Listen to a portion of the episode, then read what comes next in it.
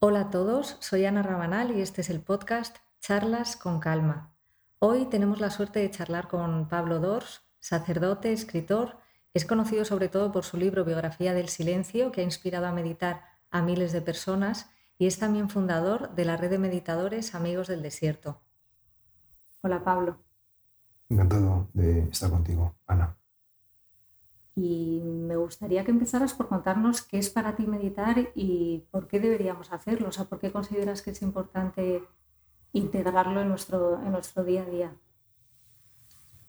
Meditar es una práctica de silencio y yo diría más una práctica de silenciamiento.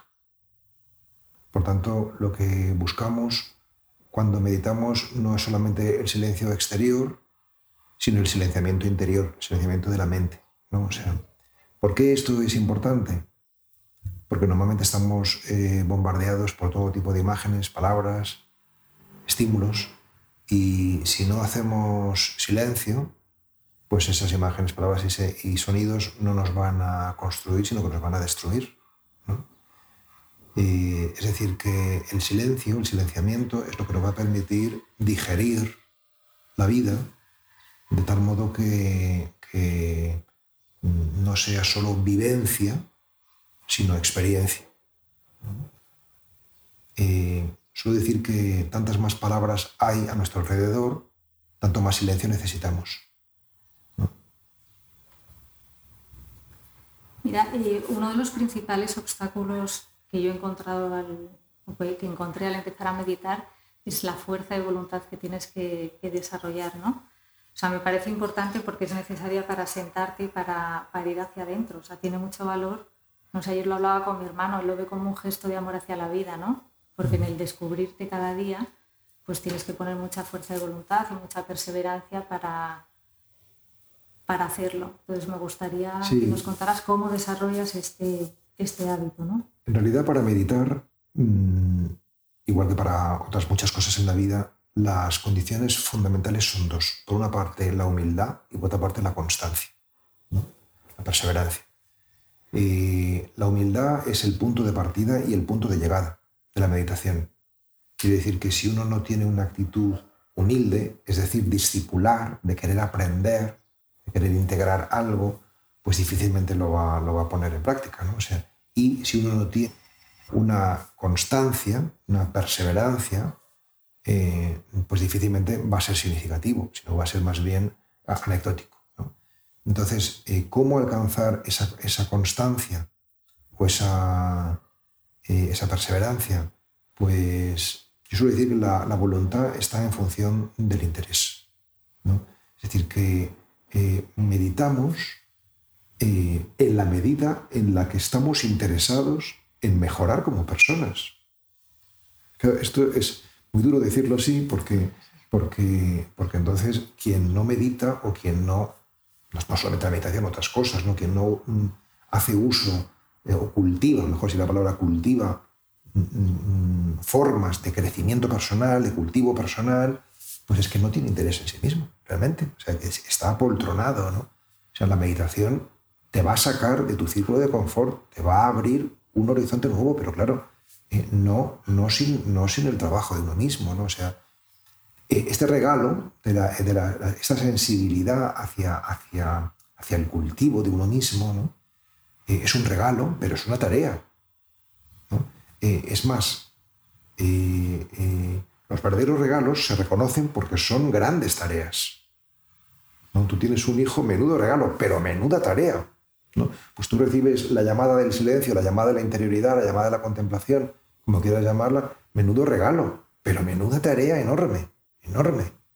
yo creo que cultivar nuestro silencio, nuestro niño interior, cultivar nuestro niño interior, es tan costoso como cultivar o educar a nuestro niño exterior. O sea, imagínate lo que, lo que es para una madre, para un padre, cuidar, educar a un niño, pues lo mismo nosotros. ¿no?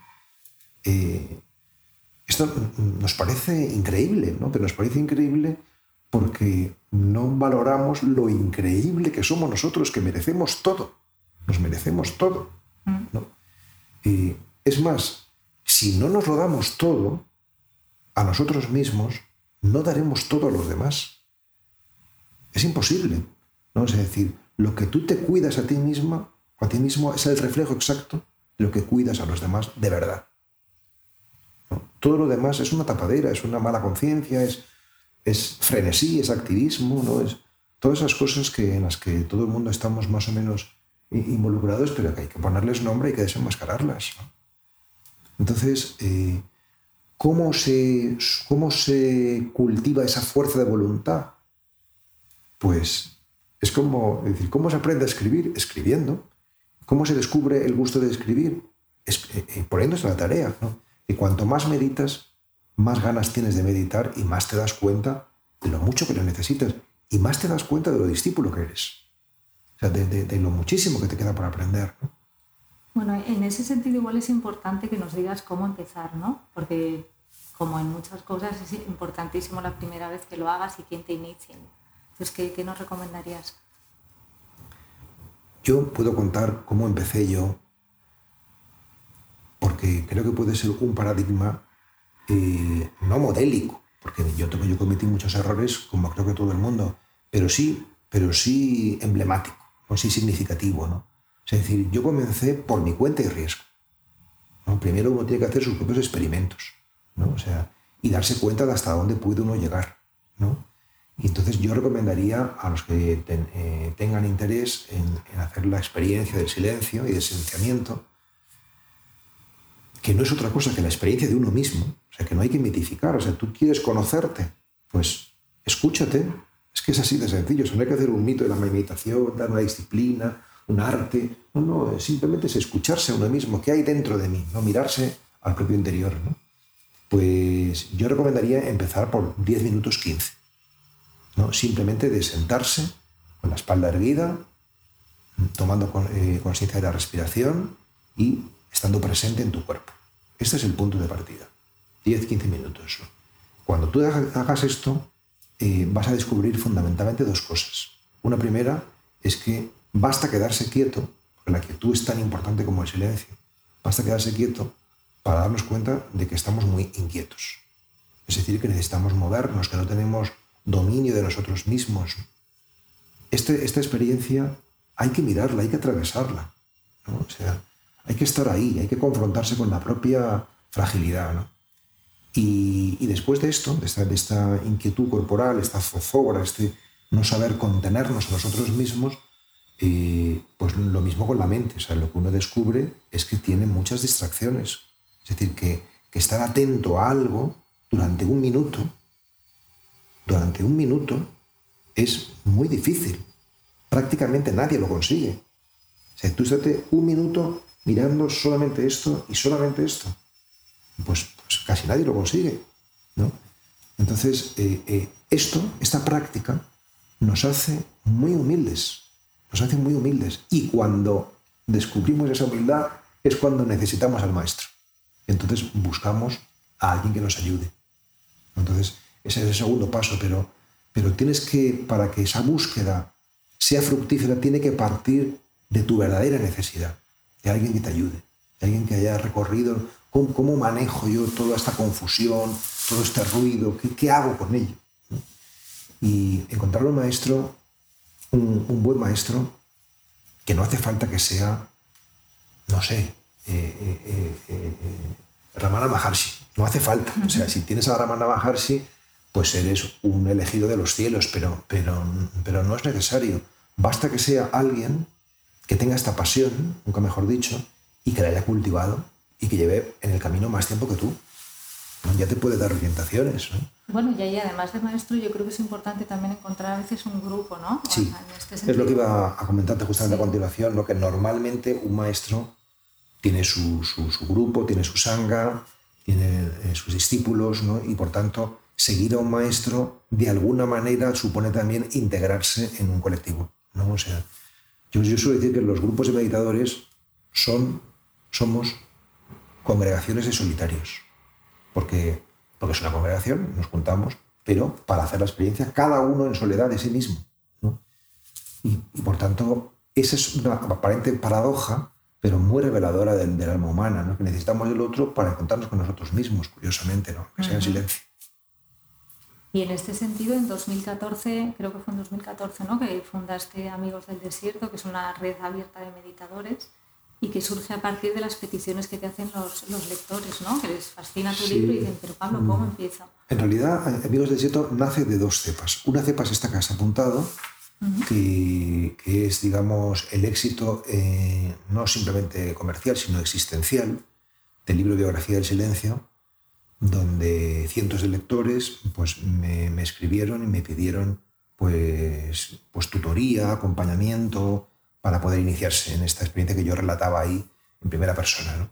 Pero también hay una segunda cepa y es que eh, eh, el año anterior, el 2013, yo conocí a Franz Halix, que es un, un jesuita eh, húngaro, mm, maestro de meditación, y para mí el encuentro con él fue decisivo. Fue decisivo, ¿no? Porque, porque yo encontré el maestro que no había encontrado en los siete años que previamente había transitado eh, por el mundo del Zen. Y, entonces, bueno, mm, Amigos del Desierto nace de ahí, de esas dos cepas, ¿no? de mi encuentro con el maestro y de mm, bueno, muchos interesados.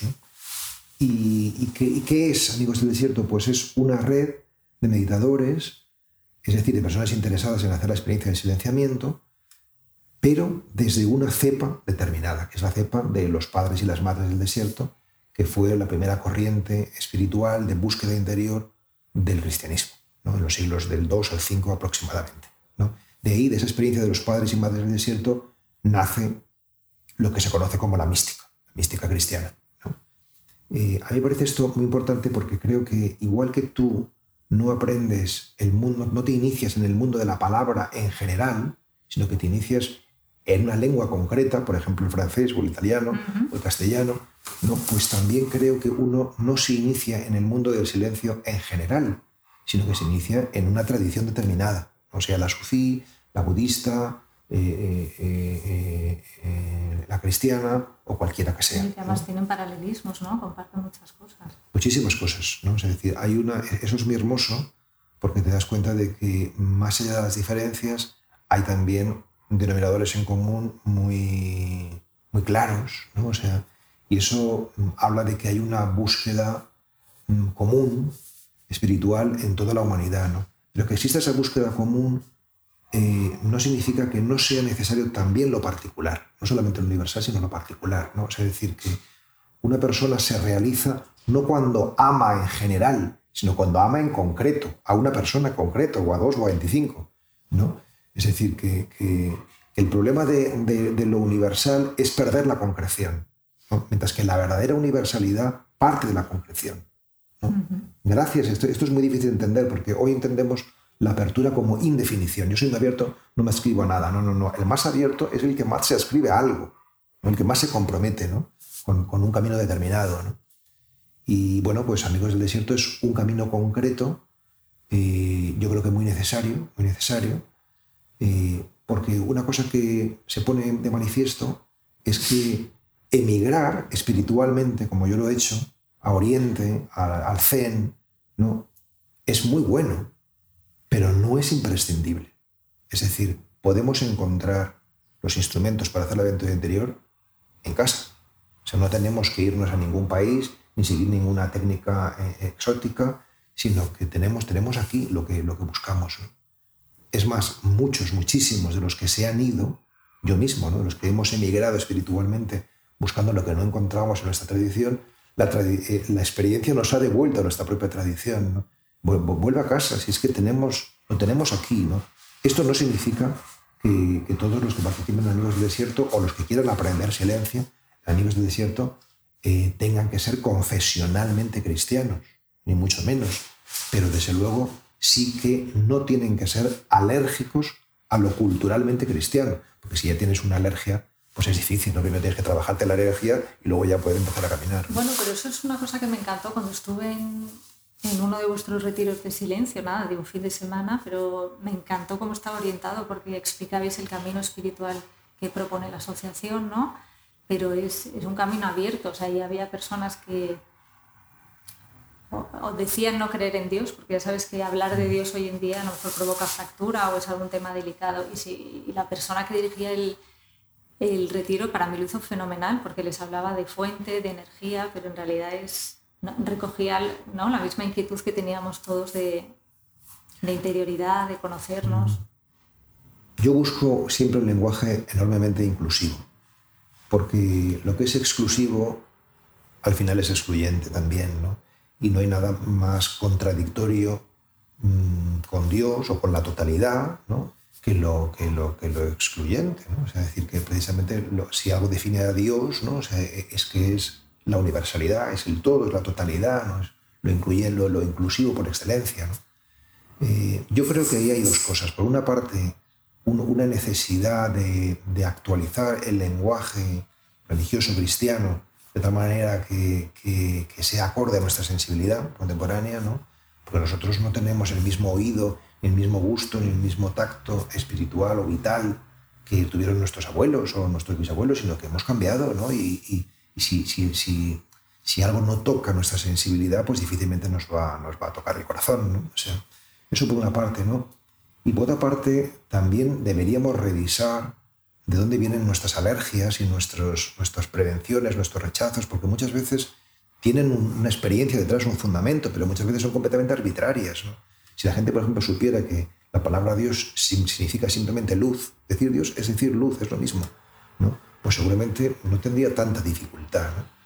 Y luego hay un problema más profundo, ¿no? y es que eh, decir Dios o no decir Dios no es del todo baladí o del todo insignificante, ¿no? porque, porque decir Dios indica ciertamente luz, pero luz amorosa, no luz sin más. ¿no? O sea, y cuando hay amor, cuando se habla de amor, quiere decir que hay ya algo personal, porque solamente podemos amar o sentirnos amado, amados por algo personal. ¿no? Entonces, yo creo que, que, el problema de nuestra sociedad y nuestra generación, espiritualmente hablando, es justamente que no, no el tema de la luz, sino el tema del amor, ¿no? o sea, el tema de la relacionalidad, el tema de, de, de, que, de que, somos cuidados personalmente, cada uno, ¿no? con sus diferencias. Esto es lo que nos suscita una cierta perplejidad. Pero eh, eh, la experiencia de la meditación eh, nos lleva justamente a esto, ¿no? O sea, no solamente al yo soy, esto, esto podemos hablar, ¿no? ¿Qué significa esto? ¿no? Sino, sino yo soy amado. Es decir, el universo se conjura positivamente para que yo sea quien estoy llamado a ser. Es decir, que eso es lo que experimentamos. Y a esa experiencia de sentirse amado es lo que los cristianos llamamos Dios Padre. O providencia, como quieras llamarlo, ¿no? Pero claro, hay que explicarlo, ¿no? O sea, ¿qué significa sí, eso? ¿no? explicación, ¿eh? Por otro lado. Sí, bueno, me alegro que te guste, sí. Mucho. Mm. Los frutos de la meditación se dan fuera de ella, en, en la vida cotidiana. Me gustaría que nos hablaras un poco más de esto. Esto es muy importante, que, que se den en la vida cotidiana, ¿no? Porque porque muchas veces buscamos verificar nuestra práctica en la propia meditación y ahí lo vamos a ver quizá, pero quizá no lo vayamos a ver, o muy poco, ¿no? o incluso casi nunca. ¿no? Y eso no significa nada. ¿no? Eh, lo primero que hay que decir es que mmm, esta incontinencia por ver los frutos es lo que nos pierde. ¿no? Es decir, que queremos ver eh, resultados. ¿no? Entonces, si quieres ver resultados, estás perdido, porque te estás autoincapacitando a ti mismo para vivir la meditación. Pongo un ejemplo de la escritura a la que me dedico, como sabes. ¿no? O sea, si yo estoy muy obsesionado con el libro que quiero escribir, me lo pongo muy difícil. Estoy tan obsesionado con la meta que no disfruto del camino. En cambio, cuando digas, mira, saldrá o no saldrá, pero yo estoy trabajando, me estoy entregando, estoy disfrutando de este camino. Entonces llega un día en que te encuentras con el libro. Ha nacido. ¿no? Pues con la iluminación o con, con, la meditación pasa igual. O sea, la iluminación, si tú te preocupas demasiado por iluminarte, estás, estás, estás, estás, estás perdido. Estás perdido. O sea, tú disfruta del camino. O sea, ya lo que has hecho hoy es maravilloso. O sea, más allá de que te conduzca luego a quién sabe dónde, ¿no? Claro que te va a conducir a quién sabe dónde, pero lo importante es que hoy te ha conducido a donde estás. ¿no? Entonces, por eso, lo primero es quitar la presión de rendimiento. Porque claro, nuestro principal, nuestro principal enemigo, nuestro principal enemigo para todo, para todo, es la presión de rendimiento. ¿no? Significa que, que consideramos que somos valiosos en la medida en la que rendimos, en la medida en que valemos. No, no por lo que somos, sino por lo que producimos. Y ese es el error, porque entonces cuando uno no produce nada, ¿qué hay que hacer? Pues acabar con él, ¿no? Pero ¿para qué, para qué, para qué vive? Es, terrible, ¿no? Entonces, eh, en nosotros nos autopresionamos y así es como nos, así, por eso nos va mal, ¿no? entonces, meditar es una escuela para dejar de presionar. Es que eso no puedo. 25 minutos sí que puedes intentarlo. O sea, tú no te presiones 25 minutos al día. Parece una broma. Pero es que esa es la cuestión. No, lo que pasa es que el estilo de vida que llevamos está tan enfocado a producir, a la productividad. Pero precisamente, claro, es que meditar es un acto contracultural, esto es evidente. es decir, que, eh, esto, esto hay que dejarlo claro desde el principio. Quien siga un camino espiritual, antes o después, se verá en un conflicto social. Es decir, eh, no puedes no puedes ser una persona espiritual y no ser un marginal social. ¿Te parece? totalmente, totalmente. Vamos a decir, totalmente. O sea, es decir, todos los grandes, todos los grandes, no solamente espirituales, sino de cualquier, de cualquier cosa, se han sentido incomprendidos. Y no solamente, no solamente se han sentido, sino que realmente lo han sido. ¿no? O sea, decir que, que, que eh, al final siempre tienes que. Al final siempre hay un dilema. Un dilema. Y es mi propia conciencia o lo que dicen los demás. O sea, lo que dicen los demás rara vez va a coincidir con lo que de verdad dice tu conciencia. ¿No? O sea, ¿por qué? Porque es muy difícil que la masa, los demás, ¿no? o sea, que la gente en general esté en su centro. La gente en general está, está o estamos en la periferia. Pero a la vez, cuando ves a alguien que está centrado, tiene una alegría interior que, que no le veo yo muy en conflicto. Sí, pero pero no lo suficiente como para estimular la imitación, ¿no? O sea, porque todo el mundo dice, qué feliz es Teresa de Calcuta, pero ¿quiénes, ¿quiénes viven como ella, no? Es decir, que, que, queremos nadar y guardar la ropa, ¿no? O sea, ambas cosas, ¿no? Queremos ser espirituales y mundanos, ¿no? Y, claro, eh, eh, es un conflicto, es un conflicto, ¿no? O sea, si no cabe la menor duda, ¿no? Evidentemente, el conflicto no es el mundo, porque entonces sería una cosa terrible, ¿no? O sea, estamos aquí divididos, escindidos, esquizofrénicos, ¿no? Si el conflicto es nuestro apego al mundo, ¿no? Es decir, tú renuncia al mundo, claro, esto no se lo diría nunca a uno que esté en primer año de meditación o segundo o tercero, pero desde luego en quinto, sexto o séptimo, desde luego que sí, ¿no? Y si no lo ve, lo verá, ¿no? bueno, y eso, para mí es otro tema muy interesante que, aborda el budismo y cómo lo hace, ¿no? El mundo de los apegos. Claro, pues es, esta misma, es esto mismo, ¿no? Esto es, mm. esto es universal, ¿no? O sea, decir que, que, mira, en el cristianismo tenemos el ejemplo paradigmático de la Virgen María, que, bueno, que suele, suele tener presentación, digamos, muy, muy ñoña, ¿no? Y, pero el mensaje o sea, es, la, es el modelo, en mi opinión, de meditadora por excelencia, ¿no? ¿Por qué? Porque hace la experiencia del vacío, que es lo que se llama en el cristianismo virginidad, y luego de la gestación de la luz, la maternidad.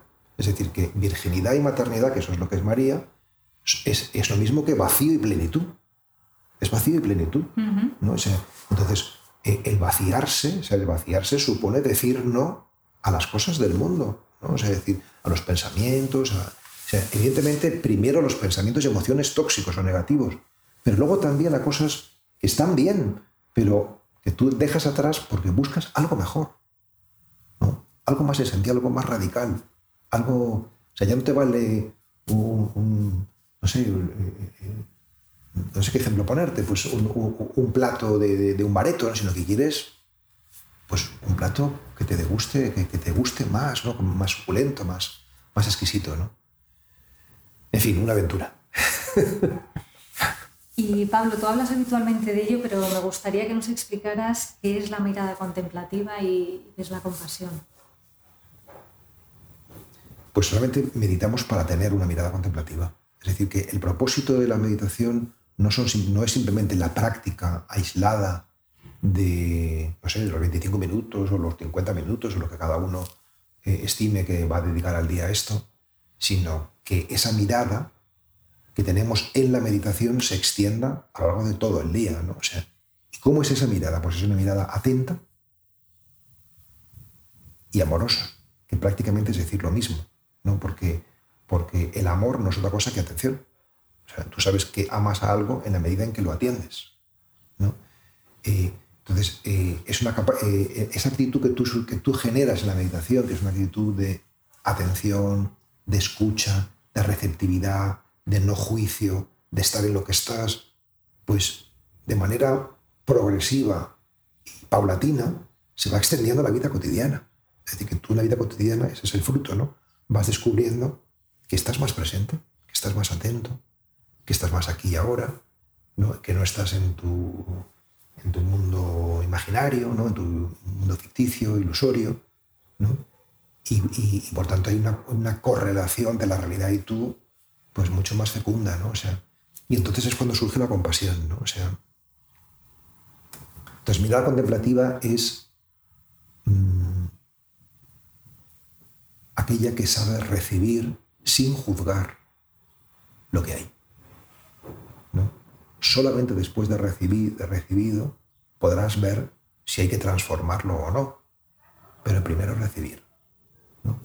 Es decir, que la sabiduría es receptividad. La sabiduría es receptividad. Yo siempre suelo poner la diferencia entre el intelectual y el sabio. El intelectual quiere entrar en la realidad para comprenderlo, mientras que el sabio es aquel que permite que la realidad entre en él. Es muy distinto. Entonces, los meditadores buscamos ser sabios, es decir, receptivos. Y, cuando eres receptivo de lo que hay, no puedes por menos de ser compasivo, porque lo has recibido. Entonces lo sientes, ¿no? te ha tocado. Entonces eh, eh, has sentido pasión por ello, te ha tocado. Entonces, ¿qué es la compasión? Pues la compasión no es eh, un sentimiento de lástima hacia alguien que lo está pasando mal o una situación negativa. No, eso no es la compasión, eso es la lástima, eso es otra cosa. ¿no? Si la compasión tiene doble movimiento, un doble movimiento. Por una parte, asunción del dolor ajeno, y por otra parte, que solemos olvidarle que es tan importante, eh, entrega del propio. Entrega del propio. Y esto, ¿cuándo sucede? Pues solamente sucede, solamente eres compasivo cuando, haces, cuando has hecho la experiencia de la unidad, de que realmente somos uno. No sé, eh, cuando tú ves a tu hija sufriendo, de, manera natural eres compasiva con ella. ¿Por qué? Porque es tu hija, es decir, porque sabes que eres tú. Y si tú no ayudas a un desconocido, no es porque tú seas perversa, sino porque no sabes que eres tú, que es tu familia. Entonces, por eso es importante la meditación, la sabiduría, para que luego la compasión sea la consecuencia eh, natural de, la misma. ¿Cuántas cosas, no? ¿Cuántas cosas? Sí, sí. Y qué, interesante, la verdad. ¿Y ¿Cómo crees que puede ayudar en nuestro recorrido espiritual cómo enfoquemos y vivamos una crisis?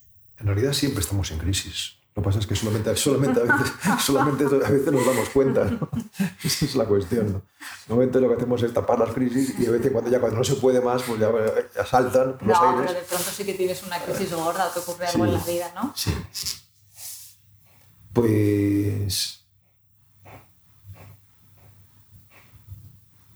¿Cuál sería la pregunta exactamente? ¿Cómo crees que, que, te puede ayudar en tu espiritual? espiritual cómo enfoques tú la crisis que estás viviendo, o sea, cómo integres el dolor, ¿no? Porque yo creo que no estamos tan preparados para, para lo que es el dolor, estamos en una sociedad en la que, no sé, vendemos otras lo que, cosas. Lo que cambia todo, lo que cambia todo es tu manera de mirar. O sea, una crisis puede ser algo muy fastidioso que te arruine por completo la vida o puede ser una verdadera oportunidad de crecimiento y de, y de plenitud. ¿Y de qué depende? Depende de cómo lo miras tú de cómo lo miras tú. O sea, lo primero depende de que lo mires. Porque la realidad es que somos los artistas del no mirar. O sea, es alucinante la de trampas o sea, que hacemos para no mirar. O sea, ahora nos han tenido dos meses para que miremos y seguimos la mayoría sin mirar nada. O sea, es decir, nos inventamos mil estrategias para no mirar. Entonces, eh, eh, eh, lo primero es educarnos a aprender a mirar. Es que eso es la meditación, es eso mismo, ¿no? O sea, Eh, y entonces, ¿eso cómo se hace? Pues poco a poco. Es decir, poco a poco, ¿no? Porque en general lo que vemos no nos gusta. Y como no nos gusta, pues procuramos evitarlo. Procuramos evitarlo, ¿no? Eh, eh, entonces, ¿qué es lo que cambia? Lo que cambia es que tú lo mires. Si lo miras de verdad, eso empezará a transformarse. Mejor dicho, empezarás a transformarte tú. Y por tanto, eso dejará de ser tan molesto. Seguramente seguirá siendo lo que es, ¿no? O sea, pero ya no te molestará. Ya no te molestará, ¿no? Es decir, que, las crisis son ocasiones para que tú aprendas a mirar, ¿no? para que tú aprendas a, a des pasos en este sentido. ¿no? Es un camino muy lento, por lo menos para mí, que debo ser bastante torpe, pero, pero es un camino increíble, porque, porque está lleno de milagros, está lleno, lleno de milagros. O sea, yo los veo en mí mismo permanentemente y los veo en... O sea, yo, yo nada más puedo decir una cosa, y es que yo me siento, o sea, yo siento que ahora mismo estoy renaciendo.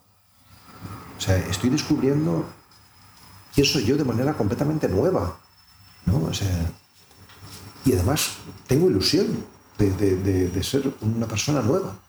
O sea, ¿esto de dónde me viene? Joder, si tengo 56 años, o sea, yo quiero aprender todo. O sea, realmente creo que sé muy poco, muy poco. ¿no? O sea, entonces, esta, esta especie como de, no sé cómo decir, de, humildad estructural o de discipulado estructural, mm, te da mucha alegría, te da mucha alegría porque, porque tienes un camino delante y estás en un camino. ¿no? O sea, ¿qué es lo que nos da tristeza? Lo que nos da tristeza es no tener un camino delante. ¿no? O sea, y no estar en un camino, estar perdido, eso es lo que nos da verdadera tristeza. Pero cuando tienes un camino y es muy grande, dices, joder, pues qué pasada, ¿no? Qué, maravilla, ¿no? O sea, qué aventura, ¿no? Merece la pena un camino así tan grande y tan precioso, ¿no? Pablo, y antes de terminar, ¿te gustaría decirnos algo con lo que se quede la, la persona que nos esté escuchando? Pues